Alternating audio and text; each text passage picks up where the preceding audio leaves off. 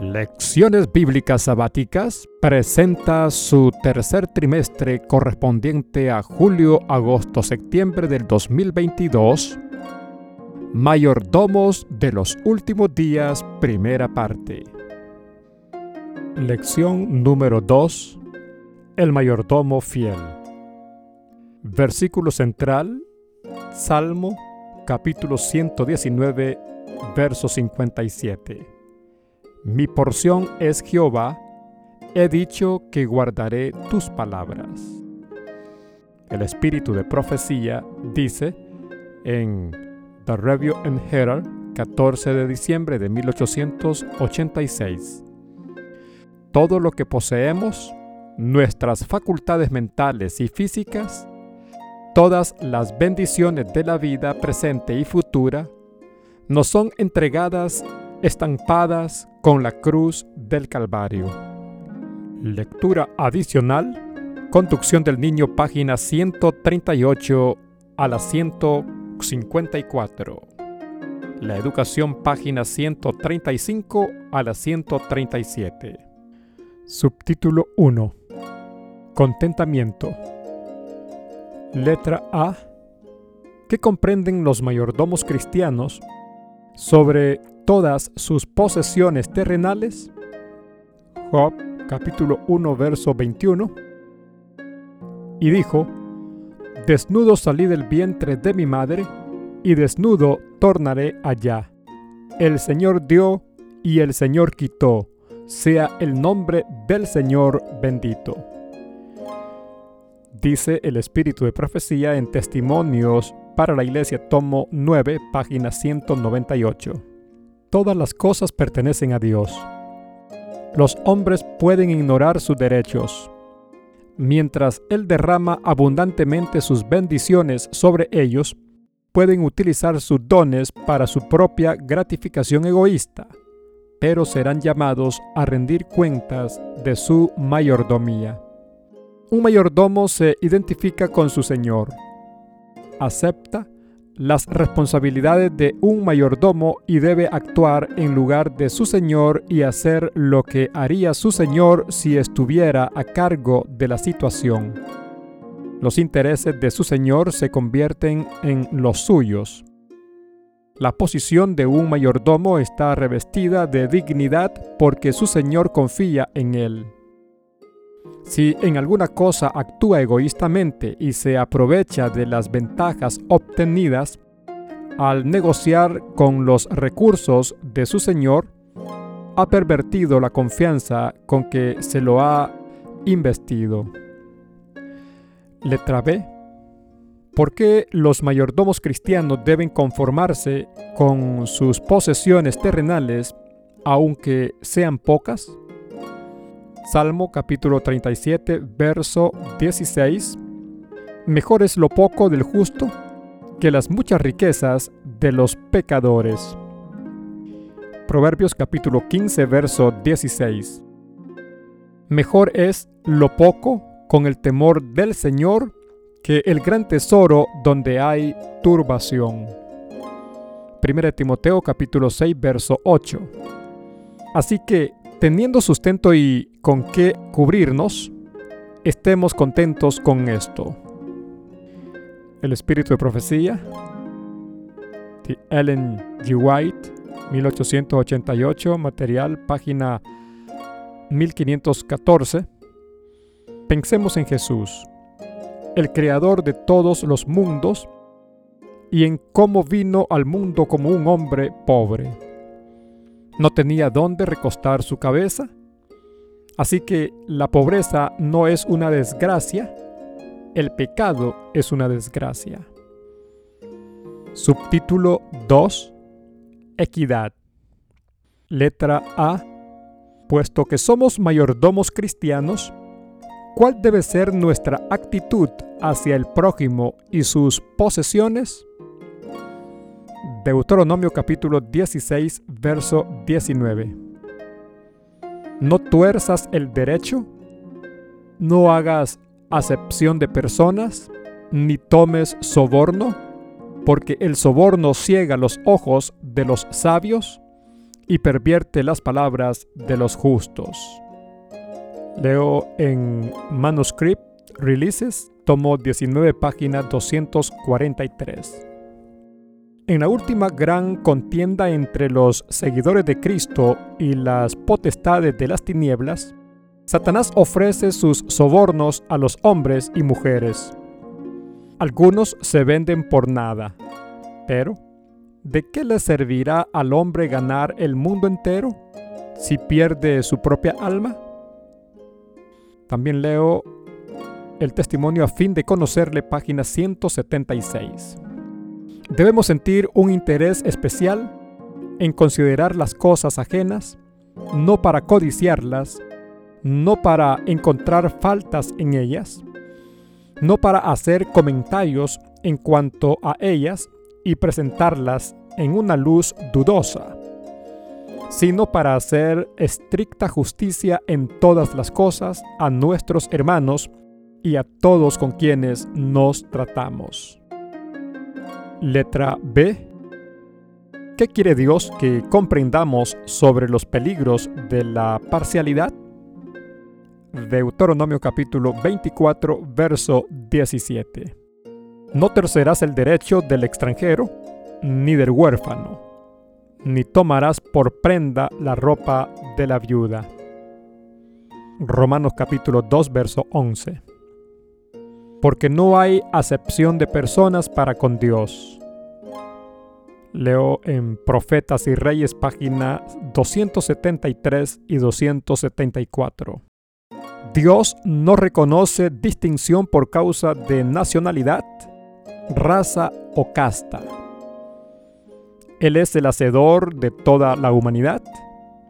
Por la creación, todos los hombres pertenecen a una sola familia y todos constituyen una por la redención.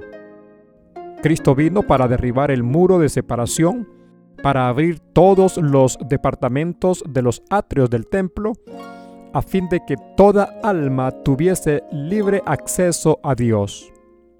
Su amor es tan amplio, tan profundo y completo, que lo compenetra todo.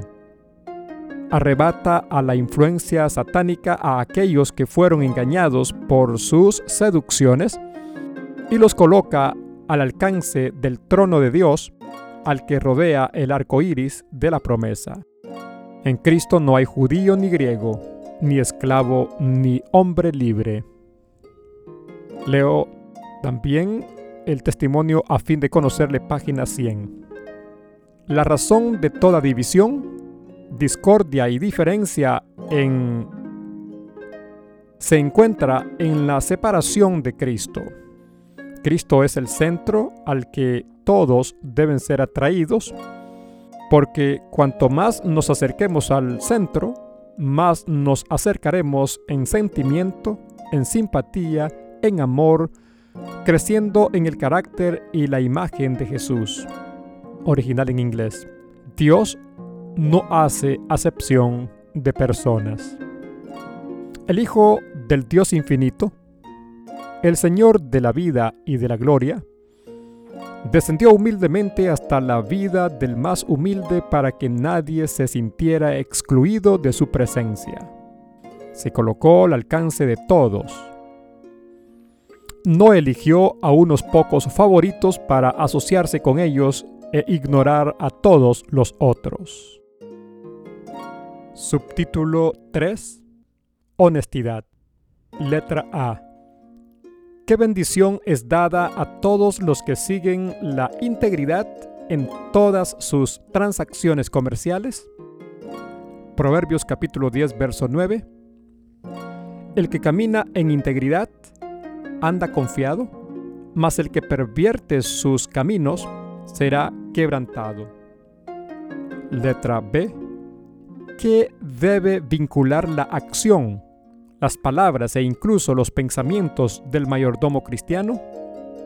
Proverbios capítulo 12, verso 5, verso 17 y capítulo 14, verso 2. Los pensamientos de los justos son rectitud, mas las astucias de los impíos engaño. El que habla verdad declara justicia, mas el testigo mentiroso engaño. El que camina en su rectitud teme al Señor, mas el pervertido en sus caminos lo menosprecia. El testimonio La Educación, página 139, dice, De acuerdo con las condiciones en que se funda nuestra mayordomía, tenemos obligaciones no solo con Dios, sino con los hombres. Letra C. ¿Cómo considera el Señor a los que son deshonestos en los negocios? Proverbios capítulo 16, verso 11. Peso y balanzas de juicio son del Señor. Obras suyas son todas las pesas de la bolsa. Capítulo 20, verso 10 de Proverbios.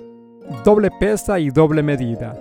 Abominación son al Señor ambas cosas. El testimonio para la iglesia, tomo 4, página 331, dice, la magnitud o la aparente insignificancia de una transacción comercial no decide su justicia o injusticia, su honestidad o su deshonestidad. La menor desviación de la rectitud nos sitúa en el campo del enemigo y, si persiste, paso a paso, nos hace reos de injusticia. Una gran parte del mundo cristiano divorcia la religión de los negocios. También leo el mismo testimonio para la iglesia, tomo 4, página 305. Un hombre honrado, según la medida de Cristo, es el que manifiesta integridad inquebrantable. El peso fraudulento y las balanzas falseadas con que muchos tratan de incrementar sus ganancias en el mundo son abominación a la vista de Dios. Sin embargo, muchos de los que profesan guardar los mandamientos de Dios trabajan con pesos y balanzas falseados. Cuando un hombre está verdaderamente relacionado con Dios y guarda su ley, su vida lo revelará, porque todas sus acciones estarán en armonía con las enseñanzas de Cristo. No venderá su honra por ganancia. Sus principios se basan en el fundamento seguro y su conducta en asuntos mundanos es un trasunto de sus principios. La firme integridad resplandece como el oro entre la escoria y la basura del mundo. Se puede pasar por alto y ocultar a los ojos de los hombres el engaño, la mentira y la infidelidad, pero no a los ojos de Dios. Los ángeles del Señor los cuales vigilan el desarrollo de nuestro carácter y pesan nuestro valor moral, registran en los libros del cielo estas transacciones menores que revelan el carácter. Si un obrero es infiel en las vocaciones diarias de la vida y descuida su trabajo, el mundo no lo juzgará incorrectamente si estima su norma religiosa de acuerdo con su norma comercial. Subtítulo 4. Humildad. Letra A. ¿Cuál es la recompensa para el humilde mayordomo cristiano? Salmo 37:11. Pero los mansos heredarán la tierra y se recrearán con la multitud de la paz. Proverbios capítulo 22, verso 4. Riquezas y honra y vida son la remuneración de la humildad y del temor del Señor. Mateo capítulo 18, verso 4. Así que cualquiera que se abajare como este niño, este es el mayor en el reino de los cielos. El espíritu de profecía en Manuscript Releases, tomo 21, página 271, dice, estos son los mejores dones que el Padre Celestial puede conceder, el amor supremo a Dios y el amor abnegado por los demás. Que todos los creyentes se acerquen a Dios y entre sí, para que Dios se acerque a ellos. Ningún hombre debe ser exaltado como supremo. Ningún hombre debe suponer que es infalible porque ha sido iluminado por Dios y utilizado por Él para llevar a las almas a la verdad. Nuestras dotes son valiosas solo en la medida en que son utilizadas como talentos confiados por Dios para magnificar la verdad. Aquel mediante quien Dios trabaja nunca debe exaltarse a sí mismo, nunca debe tratar de gobernar.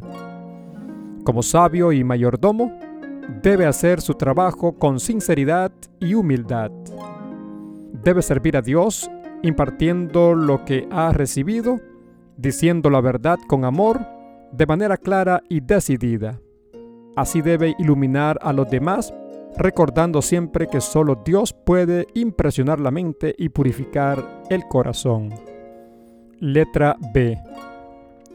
¿Qué debe caracterizar a todos los que buscan estar entre los elegidos de Dios? Letra B. ¿Qué debe caracterizar a todos los que buscan estar entre los elegidos de Dios? Proverbios capítulo 29, verso 23. La soberbia del hombre le abate, pero al humilde de espíritu sustenta la honra. Leo este testimonio, tomo 19, página 236-237.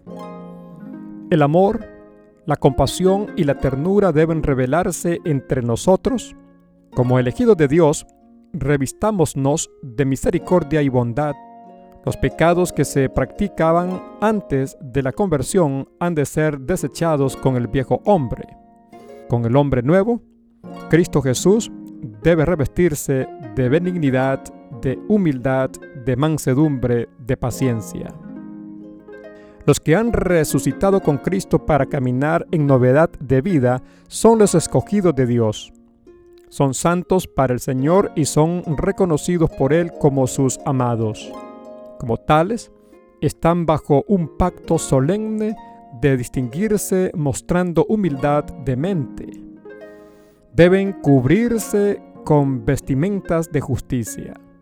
Están separados del mundo, de su espíritu, de sus prácticas y deben revelar que están aprendiendo de aquel que dice, yo soy manso y humilde de corazón. Mateo 11, 29. Si comprenden que han muerto con Cristo, si mantienen su voto bautismal, el mundo no tendrá poder para apartarlos y negar a Cristo.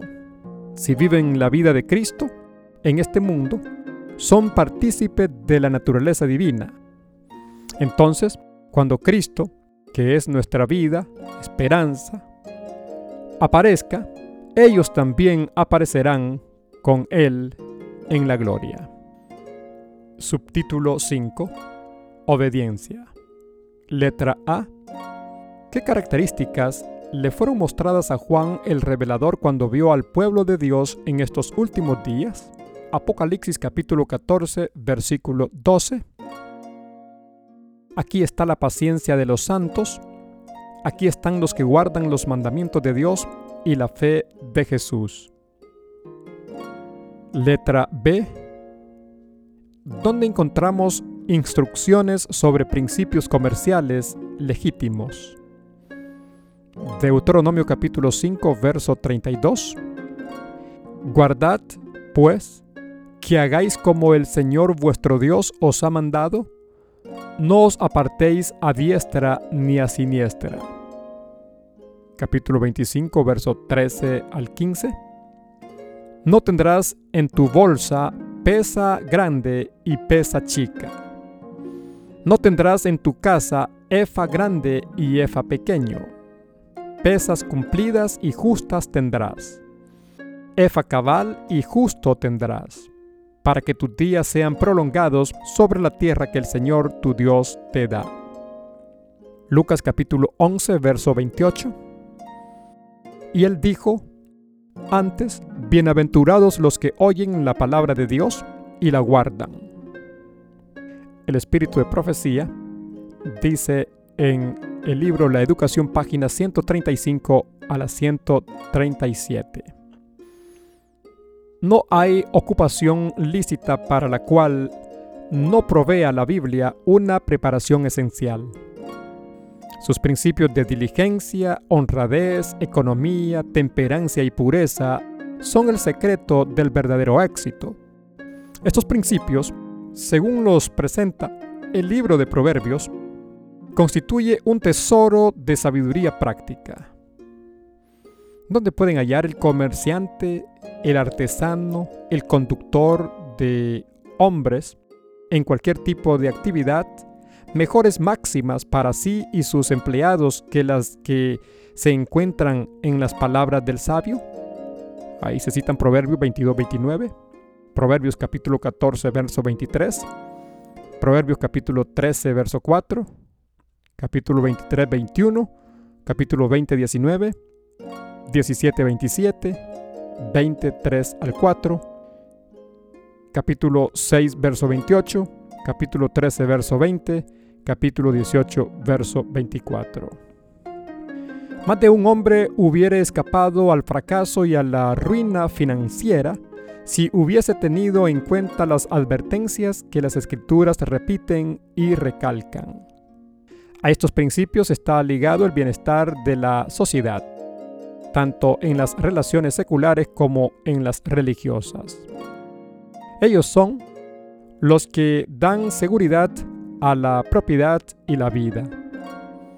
Por todo lo que hace posible la confianza y la cooperación, el mundo es deudor a la ley de Dios, según la da su palabra y según se puede encontrar aún en rasgos a menudo oscuros y casi borrados en el corazón de los hombres. Preguntas de repaso personal. Número 1. ¿Cómo puedes estar contento con tus posesiones terrenales? Número 2. ¿Cómo debes tratar a los demás en tus transacciones financieras? Número 3. ¿Qué bendiciones recibirás si eres honesto en todas tus transacciones? Número 4. ¿Cómo puede manifestarse la humildad en mi vida de forma práctica? Y número 5. Nombra algunos beneficios relacionados con la honestidad financiera.